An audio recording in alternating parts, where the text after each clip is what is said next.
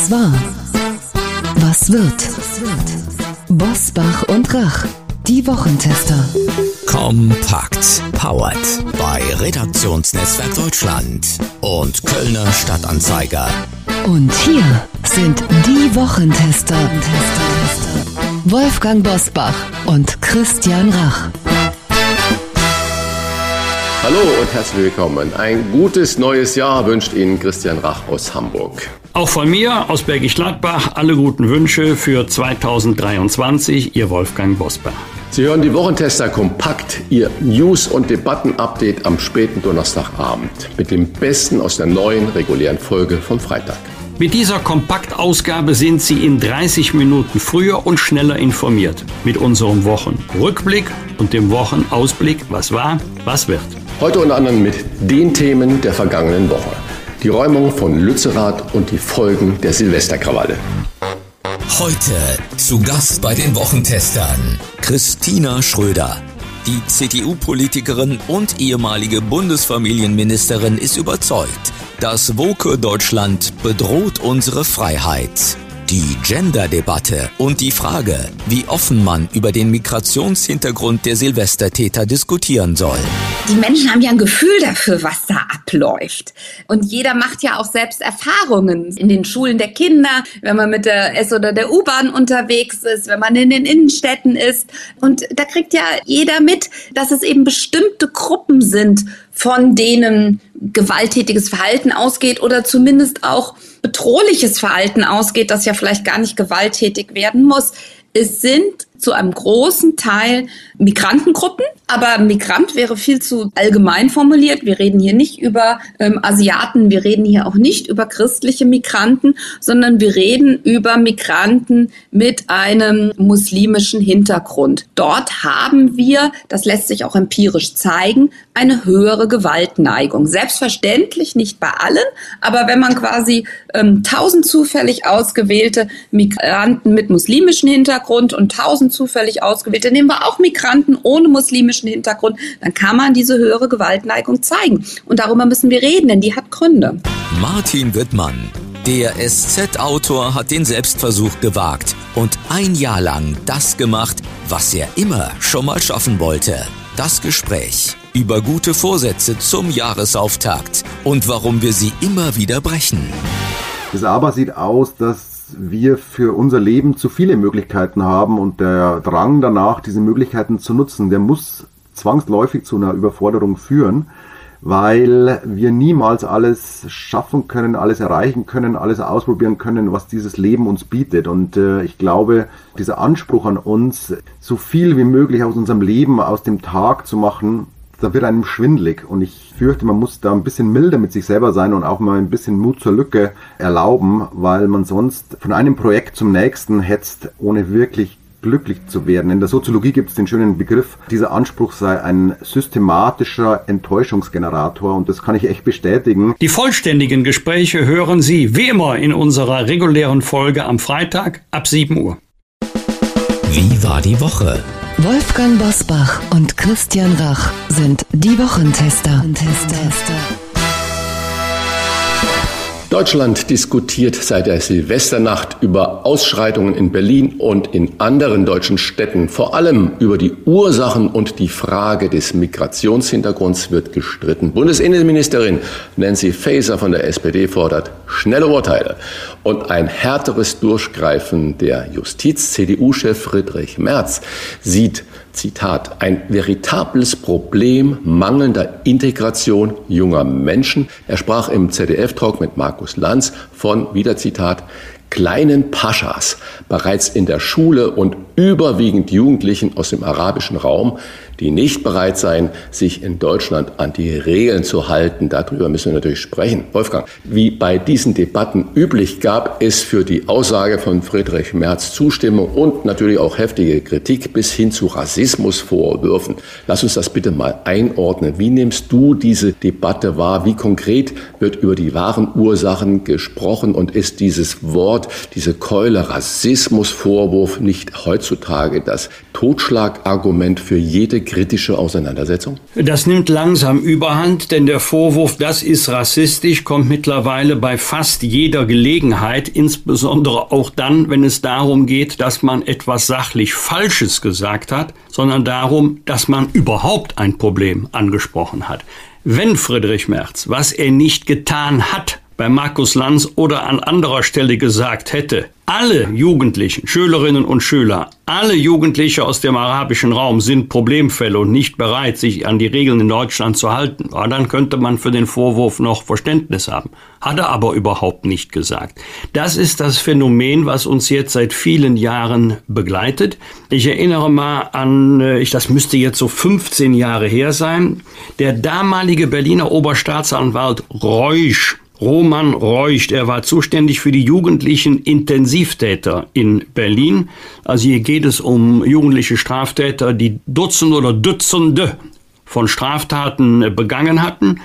Dort seien tatverdächtige Täter mit Migrationshintergrund oder Zuwanderungsgeschichte deutlich überrepräsentiert, also weit höher als ihr Anteil an der Bevölkerung. Na, da war aber was los, vor 15 Jahren schon. Nicht, weil das nicht gestimmt hat, sondern weil er es überhaupt thematisiert hat. Das ist das eigentliche Problem, dass man das unbedingt mit bestimmten Milieus entkoppeln möchte, Probleme und Zuwanderung. Das kann es nicht geben, weil ja der Lehrsatz lautet, Zuwanderung ist Bereicherung für unser Land immer und überall und unter allen Umständen. Dann kann es keine Probleme geben. Fakt ist, es gibt millionenfach beste Beispiele für eine in jeder Hinsicht gelungene Integration.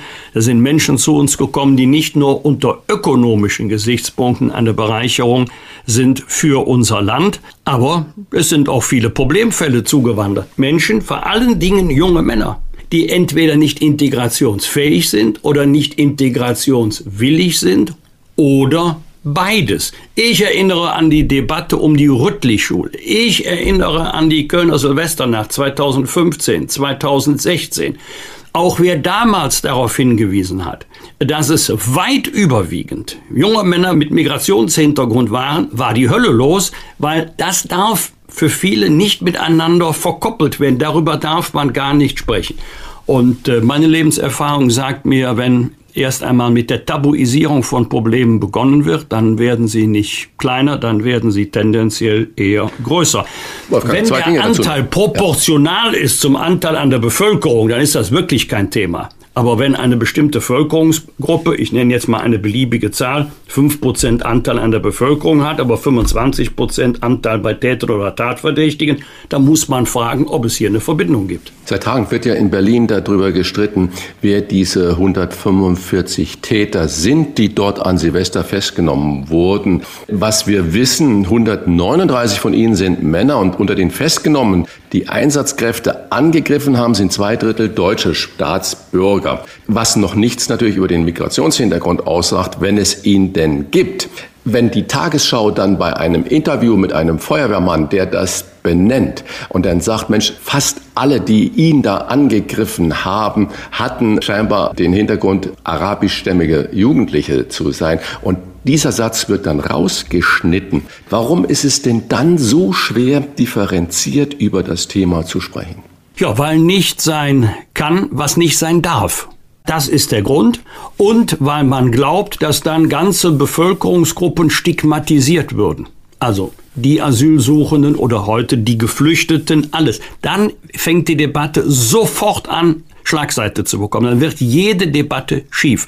Es gibt nicht die Ausländer. Es gibt nicht die Menschen aus den arabischen Ländern. Es gibt immer solche und solche. Wir wissen zum Beispiel aus, aus der polizeilichen Kriminalstatistik der letzten Jahre, dass man auch nicht sagen kann, die als Problemfälle zu bezeichnen, die, die im Zuge der großen äh, Fluchtbewegung 2015, 2016 zugewandert sind. Die Flüchtlinge aus Syrien, die Kriegsflüchtlinge aus Syrien, wie heute Flüchtlinge aus äh, der Ukraine, die Kriegsflüchtlinge. Weitestgehend unauffällig. Da gibt es überhaupt keine signifikanten Unterschiede zum Querschnitt der Bevölkerung. Das sieht aber ganz anders aus, insbesondere bei jungen Männern aus einigen arabischen Ländern und kommt aus Nordafrika. Aber es ist sehr schwer, da offen drüber zu sprechen, weil dann eben, Christian, sofort der Rassismusvorwurf erhoben wird und dann sagen viele, oh, da spreche ich lieber gar nicht drüber, bevor ich in der Öffentlichkeit Riesenärger bekomme oder einen Vorwurf, der mich gesellschaftlich aus der Mitte katapultiert. Selbst wenn das, was gesagt wird, sachlich alles richtig ist.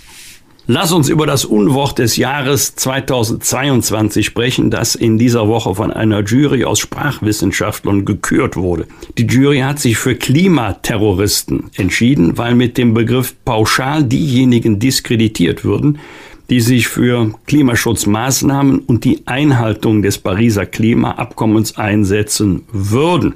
Christian, dieses angebliche Unwort des Jahres führt uns zu der Frage, die wir bei den Wochentestern schon häufig andiskutiert haben. Ist der Protest der Klimaaktivisten wirklich so demokratisch und gewaltlos, wie die Sprachjury suggeriert? Naja, als ich das Wort zuerst gehört habe, dachte ich, boah, das ist diese Jury aber mal mutig. Da stellt sie doch die Industrieunternehmen, die nach wie vor die Umwelt verpesten und alle möglichen Dinge, die stellen sie an den Pranger als Klimaterroristen. Das ist natürlich jetzt ein Augenzwinkern. Nee, man meint damit wirklich die Leute, die äh, sehr massiv darauf aufmerksam machen, dass wir das Leben so nicht weiterführen sollen und können. Und da finde ich natürlich äh, diese Bezeichnung Klimaterroristen, ich weiß nicht, wer das das erste Mal überhaupt kreiert hat, dieses Wort. Das finde ich dann schon auch merkwürdig oder fragwürdig in der Bezeichnung für die Leute, die da zum Teil vehement sich äh, für eine Veränderung des, vor allen Dingen des persönlichen und des wirtschaftlichen Ausstoßes von Schadstoffen einsetzen. Und ich glaube, wenn man wirklich das Klima, Pariser Klimaabkommen ernst nimmt, dann dürfen viele Entscheidungen heute so nicht mehr fallen. Wir haben als Sonderereignis, wenn ich das bitte nicht falsch verstehen, die Ukraine-Krise, der Krieg, den Russland gegen die Ukraine führt, mit all den Folgen. Und äh, wir können natürlich unser Leben und das Leben in Europa nicht komplett zusammenbrechen lassen. Deswegen gab es Sonderregelungen, was den Klimaschutz angeht, beziehungsweise man hat wieder Dinge aufgehoben. Das ist für mich völlig in Ordnung. Und ich musste wirklich nur nochmals bei dem Wort Klimaterroristen mehr als schmunzeln, weil ich dachte, damit sind die Verursacher gemeint und nicht diejenigen, die darauf hingewiesen haben. Aber so ist es halt. Also mein Favorit wäre eher Spezialoperation gewesen als äh, Chiffre für den Angriffskrieg Russlands auf die Ukraine. Aber es ist schon interessant, was versucht zur Quelle vorzudringen. Das habe ich auch mal versucht. Ich bin dann gelandet bei dem Klimaaktivisten Tazio Müller, der sich wie folgt zitieren ließ. Vor kurzem Pipelines zu zerstören ist unsere verdammte Pflicht. Ende des Zitats. Das ist derselbe Herr Müller, der vor nicht allzu langer Zeit vor einer grünen RAF gewarnt hat. Ob das jetzt seine eigene Sprachschöpfung ist oder ob er das selber entliehen hat, das weiß ich natürlich nicht, aber es wäre interessant zu wissen, wer eigentlich diesen Begriff mal kreiert hat. Aber du verstehst auch mein Schmunzeln oder Augenzwinkern, dass man diesen Begriff sowohl auf die, die da auf die Klimakrise aufmerksam machen, als auch auf die Verursacher natürlich anwenden könnte. Wolfgang, in dem Zusammenhang natürlich äh, Lützerath in der Nähe von Aachen ist in dieser Woche in aller Munde und im Brennpunkt der Klimaproteste, aber auch ein Symbol für den Debattenverlauf in der Klimapolitik. Wir haben gerade über das Wort Klimaterroristen gesprochen. Die grüne Parteiführung steht hinter der Räumung von Lützerath, weil so der Kohleausstieg am Niederrhein und nicht nur dort auf 2030 vorgezogen werden kann. Ein Kompromiss mit RWE team die grüne Jugend, aber auch einzelne Abgeordnete der Grünen sind für einen sofortigen Stopp des Kohleabbaus und den Erhalt von Lützerath. Zugespitzt gefragt, lieber Wolfgang, ist Lützerath der Preis für den Atomausstieg oder ist das nur noch Symbol? Ich glaube, es ist beides, Christian. Es ist nicht der Preis, aber es ist ein Preis. Das ist richtig, aber hat natürlich eine hohe symbolische Bedeutung. Hier wird ja auch gern der Eindruck erweckt, als müsste ein ganzes Dorf geräumt werden. Also zumindest Hunderte von Einwohnerinnen und Einwohnern müssten jetzt aus ihren Häusern vertrieben werden. Das sind ja nur ein paar Gehöfte, die jetzt besetzt werden von den Klimaaktivisten. Das ganze Gelände ist im Eigentum von RWE. Es war ein politischer Kompromiss. Der Kohleausstieg wird vorgezogen um insgesamt acht Jahre. Auch die Fläche, die ursprünglich vorgesehen war zum Abbaggern von Braunkohle, ist deutlich verkleinert worden. Das alles geht jetzt in den turbulenten Tagen unter.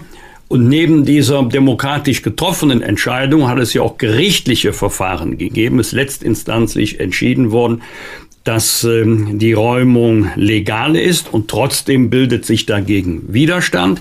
Fakt ist, wir werden jedenfalls in den nächsten Jahren plural nicht auf Kohleverstromung, nicht auf Gasverstromung verzichten können, denn äh, erneuerbare Energien werden an Bedeutung zunehmen, sie werden aber dadurch nicht grundlastfähig und wir brauchen eine sichere, eine saubere, eine verlässliche Energieversorgung. Da geht es übrigens nicht nur, aber auch um Strom, unabhängig von Witterungsbedingungen und äh, wenn wir sagen, wir verfeuern keine Kohle mehr, weil zu viel CO2 ausgestoßen wird, ja, dann werden wir auf diese Weise gewonnenen Strom aus dem Ausland importieren müssen, was dem Klima auch nicht nützen wird.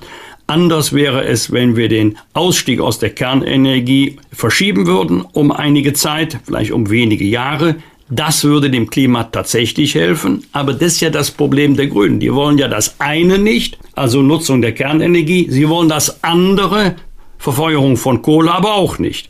Das ist eine große Zwickmühle jetzt, in der sich die Grünen befinden. Ja, aber fairerweise muss man sagen, dass auch die Studienlage da unübersichtlich ist. Die einen ja, Wissenschaftler richtig. sagen das und die anderen Wissenschaftler sagen das. Und das können wir beide hier natürlich nicht objektiv einordnen. Also jedenfalls fehlt mir dafür natürlich die genaue Expertise. Was wir aber auch sagen müssen, der Protest, du hast es gerade angesprochen, oder der Widerstand in Lützerath, der hält sich ja doch Stand heute sehr in Grenzen.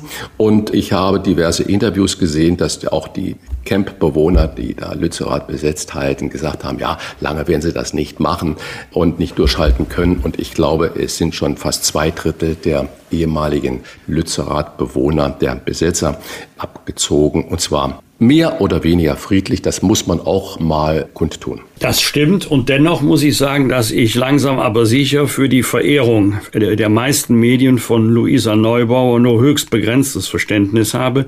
Denn wenn sie sich aktuell zitieren lässt, Allein die schiere Zahl der Polizisten ist eine Provokation. Zitat Ende. Dann habe ich dafür null Verständnis, denn die schiere Zahl der Polizisten ist nicht politisch gewollt, sondern sie ist notwendig. Auch aufgrund der Deeskalation, um gleich zu sagen, Freunde, bitte keinen massiven Widerstand. Es hat keinen Zweck. Und dann so zu tun, als sei die Polizei das Problem und nicht die kleine Gruppe derjenigen, die gewaltsam Widerstand leisten. Dafür habe ich kein Verständnis.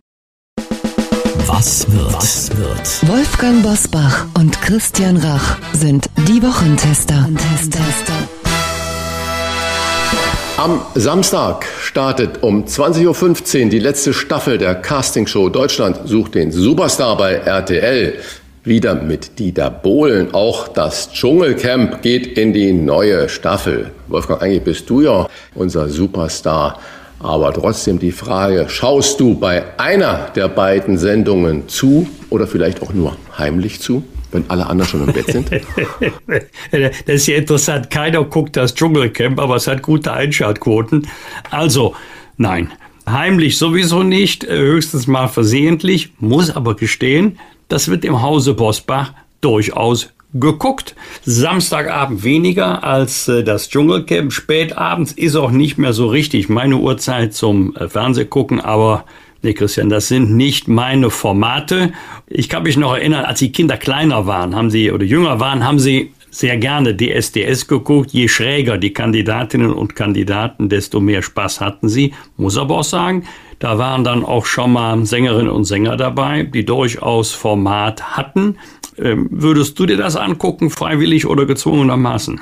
Nein, ganz klar, eindeutig. Nein, ich will das überhaupt nicht verurteilen, aber Gott sei Dank äh, gibt, gibt, es ja die Fernbedienung und jeder kann schauen oder ja. es gibt auch alternative Dinge, die nicht nur rein über das klassische Fernsehen laufen. Da kann Gott sei Dank jeder entscheiden und ich denke mal, solange das noch ein Quotenbringer ist, egal welche Sendung, wird man das weiterlaufen lassen und äh, das hat seine Berechtigung, ist aber nicht meines. Läuft doch nicht bei Arte. Läuft auch nicht bei Arte, aber auch nicht jede Sendung bei Arte ist abendtauglich. Jedenfalls für mich. Ich bin da auch locker. Wer es gucken will, wem es gefällt, bitteschön. Ich käme nie auf die Idee zu sagen, oh, das geht aber gar nicht. Das soll mal jeder schön für sich selbst entscheiden. Da RTL für Ich bin ein Star holt mich hier raus, großflächig Promis anfragt, ist es nicht ehrenhörig, wenn ich dich jetzt frage, ob du auch schon mal für den Dschungel angefragt wurdest, so nach dem Motto, dann wird da wenigstens mal gut gekocht und gut gegessen, oder haben die sich bei RTL noch nicht an dich herangetraut? Das Zweite, äh, weil die wissen, das würde ich gar nicht sagen und sie wollen sich natürlich dann diese Peinlichkeit der Absage ersparen, obwohl das ja alles nicht öffentlich passieren würde. Eine Gegenfrage mal, was würdest du denn zum Beispiel deinen Mädels oder speziell deinen Caroline, die ja auch gerne im Gegensatz zu den beiden anderen Töchtern in der Öffentlichkeit steht, was würdest du denn Caroline raten, wenn sie sagt, du Papa, da gibt's diese Anfrage, soll ich das machen? Auf keinen Fall wäre mein Rat, tu dir das nicht an, das wird dich dein Leben lang verfolgen, ganz gleich jetzt, ähm, wie weit sie da kommt und ob sie Dschungelkönigin wird oder nicht, das wäre für mich völlig zweitrangig. Bei Let's Dance hat sie sich da leichter getan, da habe ich ihr auch zugeraten. Das ist auch, glaube ich, ein ganz anderes Format mit einem anderen Niveau. Das ist eine sehr gut gemachte Show. Da wird bei uns wirklich jede Folge geguckt. Ich bin auch zweimal selbst im Studio gewesen, habe gesehen, welche Mühe man sich dort mit der Sendung macht, auch wie gut die Kandidatinnen und Kandidaten abseits der Übertragungen betreut werden und wie hart das Training ist. Ich glaube, das ist was anderes als der Dschungelcamp. Also wenn Caroline damit ankäme, würde ich sagen, entscheiden musst du selber, aber Papa rät ab. Linken Politiker Gregor Gysi wird am Montag 75 Jahre. Wir hatten ihn ja hier schon bei uns im Gespräch. Und dabei ist mir natürlich aufgefallen, lieber Wolfgang, dass ihr beide euch duzt und ihr beide euch auch schätzt, obwohl ihr politisch auf absolut gegensätzlichen Flügeln natürlich sitzt. Bei Cem Özdemir und Wolfgang Kubicki haben wir das auch schon hier bei den Wochentestern erlebt. Wie funktioniert diese Nähe in der Politik, Wolfgang? Zunächst ist es schön, dass man es Sympathie auch über Parteigrenzen hinweg geben kann. Das wäre eigentlich traurig, wenn das anders wäre, wenn also persönliche Sympathie Halt machen müsste an Partei- oder Fraktionsgrenzen. Und äh, mit Gregor Gysi funktioniert das, weil wir dann aber garantiert nicht über Politik sprechen. Also dann wären wir einem Stresstest ausgesetzt, aber Politik ist bei uns allenfalls mal so frotzelnd ein Thema, wie bei der wahren Nationalmannschaft im FC Bundestag auch. Da spielen ja auch Spielerinnen und Spieler aus verschiedenen Fraktionen, aber da ist in der Umkleidekabine für Politik kein Platz, da wird mal gefrotzelt, aber das war's dann auch. Und immerhin ja, Gregor Gysi hat mal vor Gericht gestanden und ähm, ich habe ihn dann als Strafverteidiger vertreten, bevor jetzt einer sagt, oh, jetzt eine neue Meldung. Nein, es war das Recklinghäuser Narrengericht, also in der Karnevalszeit. Und ich habe da mein gesamtes juristisches Wissen ausgerollt, um äh, Gregor Gysi vor der Höchststrafe zu bewahren. Ich glaube, mein stärkstes Argument war, dass der, die Mitgliedschaft in der Linkspartei schon Strafe genug ist. Am Dienstag vor 25 Jahren präsentierte Lottofee Karin Tietze-Ludwig zum letzten Mal die Lottozahlen. Und das nach 30 Jahren in der Funktion als Lottofee. Also wenn man Karin Tietze-Ludwig sieht, dann muss sie schon mit fünf Jahren als Lottofee angefangen haben. Christian, hast du auch schon mal in deinem Leben Lotto gespielt? Und wenn ja, mit großem Erfolg oder eher weniger? Ja, ich habe schon mal Lotto gespielt. Das war eher so ein Druck dann aus dem Büro oder aus dem Mitarbeiterkreis heraus, die dann sagt, Chef, jetzt guck mal hier, das ist so, das musst du doch für die Firma machen. Und wenn teilen wir das doch durch alle 35 äh, Leute oder so. Und das habe ich gemacht. Und in der Tat, ich habe gewonnen 8,37 Euro oder irgend sowas. Das Respekt. ging dann in die Trinkgeldkasse. das war also, ich finde, Lottospiel, das kann man machen. Aber, und da glaube ich, dass es viele Leute irgendwann in so einen Sog kommen, äh, dass diese Möglichkeit dieser unendlichen Gewinne, ich glaube, ich habe vor kurzem mal gelesen, äh, über 100 Millionen oder 120 Millionen Euro sind da zu gewinnen bei irgendeiner Lotto-Sache, groß wird das ja dann beworben, dass das schon süchtig machen kann. Also jeder, der da nicht stabil ist, sollte vermutlich die Finger davon lassen. Du hast gerade 30 Jahre gesagt, wo unsere Lottofee Karin äh, Tietze-Ludwig in dem Geschäft war und das präsentiert hat. Noch ein weiteres Jubiläum, 30-jähriges Jubiläum. Der Fokus. Vor 30 Jahren hat Helmut Marquardt dieses Nachrichtenmagazin Fokus gegründet. Das war der 18. Januar 93. Der Fokus trat in direkte Konkurrenz zum Spiegel. Am Anfang wurde das belächelt. Da sind ja viel zu viele Bilder und bunt auch und nicht nur schwarz-weiß und so weiter. Ich erinnere mich noch sehr gut daran. Wie wurde der Fokus aber damals in der Politik aufgenommen? Galt er denn direkt als ernsthafte Konkurrenz zum Spiegel oder hat man darüber gelächelt und sagte, naja, eine bessere bunte oder wie war das der Widerhall in der Politik? Ich kann mich noch gut daran erinnern, weil ja damals Spiegel, also wirklich im, im Segment Nachrichtenmagazine, unangefochtener Markt auch für viele Meinungsführer war. Das ist ja heute etwas anders, aber damals galt es schon als mutig, gegen den Spiegel mit einem neuen Nachrichtenmagazin anzutreten. So die allgemeine Reaktion in der Gesellschaft und in der Politik war, das ist so gut wie chancenlos. Der Spiegel hat einen so guten Ruf, ein so gutes Archiv, so gute Journalistinnen und Journalisten. Das ist chancenlos. Andere haben gesagt, ja, das ist aber mutig. Aber ich glaube, das war nicht nur, aber ganz wesentlich das Verdienst von Helmut Markwort, der gesagt hat, Fakten, Fakten, Fakten daran. Das war eigentlich die Chance, die der Fokus hatte, denn der Spiegel hatte nicht, das hat auch heute noch die latente Haltung oder Neigung zur Erziehung der Leserinnen und Leser. Sie sollen also nicht nur mit Informationen bedient und selber denken, sondern man im Text selber soll dem Publikum schon mitgeteilt werden, was man über bestimmte Ereignisse oder Nachrichten denken sollte. Da hat der Fokus weitestgehend drauf verzichtet.